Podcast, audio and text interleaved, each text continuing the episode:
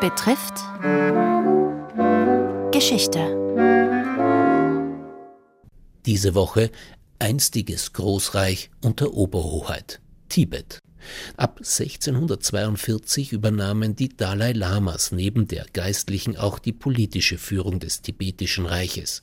Diese Herrschaftskonstruktion dauerte mit zeitweiligen Einschränkungen bis zur Einverleibung Tibets durch die Volksrepublik China Mitte des 20. Jahrhunderts.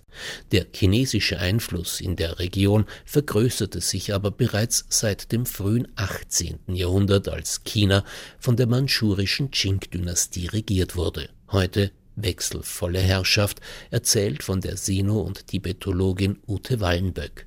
In der ersten Hälfte des 18. Jahrhunderts war Tibet geprägt von internen bürgerkriegsähnlichen Zuständen. Zudem fielen die Zungan, eine Konföderation mehrerer eurat-mongolischer Stämme, in Tibet ein. Truppen von Kaiser Kangxi der 1644 gegründeten Qing-Dynastie kamen Tibet zu Hilfe und vertrieben die Zungan.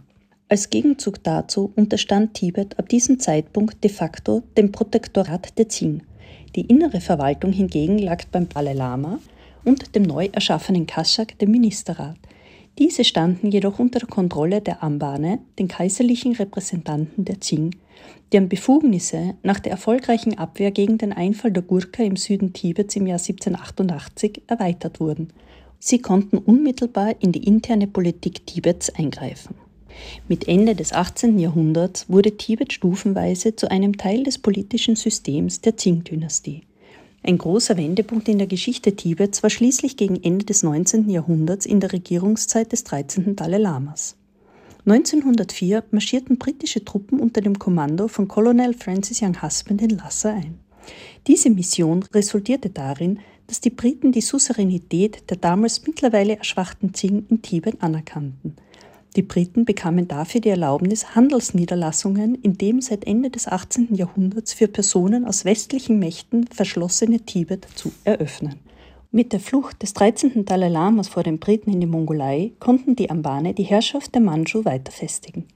Der 13. Dalai Lama kehrte zwar 1909 kurz nach Lhasa zurück, merkte aber, dass er nur eine untergeordnete Rolle spielte und so floh er für weitere drei Jahre nach Indien. Dies führte schließlich zu seiner Absetzung durch die Qing. Diese hatten bis zu ihrem Sturz im Jahr 1911 die Herrschaft über Tibet inne. Es folgten Rebellionen gegen die in Tibet stationierten chinesischen Truppen mit Erfolg. Mit der Rückkehr des 13. Dalai Lama nach Lhasa im Jahr 1913 in einem erstmals seit dem 18. Jahrhundert von chinesischen Truppen befreiten Tibet verkündete er im selben Jahr die Unabhängigkeit Tibets. Diese Unabhängigkeit wurde jedoch nie von China anerkannt, denn die 1912 ausgerufene Republik China sah Tibet als einen integralen Teil der Republik und nicht wie während der Qing-Dynastie als Außenbezirk. Auch nach der Gründung der Volksrepublik China 1949 bemühte sich Peking weiter Kontrolle über Tibet zu bekommen und marschierte 1950 mit seinen Truppen in Tibet ein.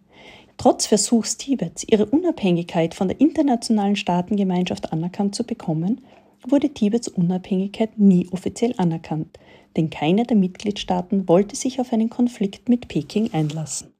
Nach dem Einmarsch der Volksbefreiungsarmee und auch der umstrittenen Umzeichnung des 17-Punkte-Abkommens zwischen China und Vertretern Tibets im Jahr 1951, in welchem Tibet in die Volksrepublik eingegliedert wurde und rein formell weitgehende Autonomierechte zuerkannt bekam, formierten sich in Tibet Widerstände. Diese fanden im Volksaufstand vom 10. März 1959 ihren Höhepunkt, welcher blutig niedergeschlagen wurde. In der Folge war der 1940 intronisierte 14. Dalai Lama schließlich gezwungen, nach Indien zu flüchten. So kam es 1965 zur endgültigen Integration Tibets in die Volksrepublik durch die Errichtung der autonomen Region Tibets.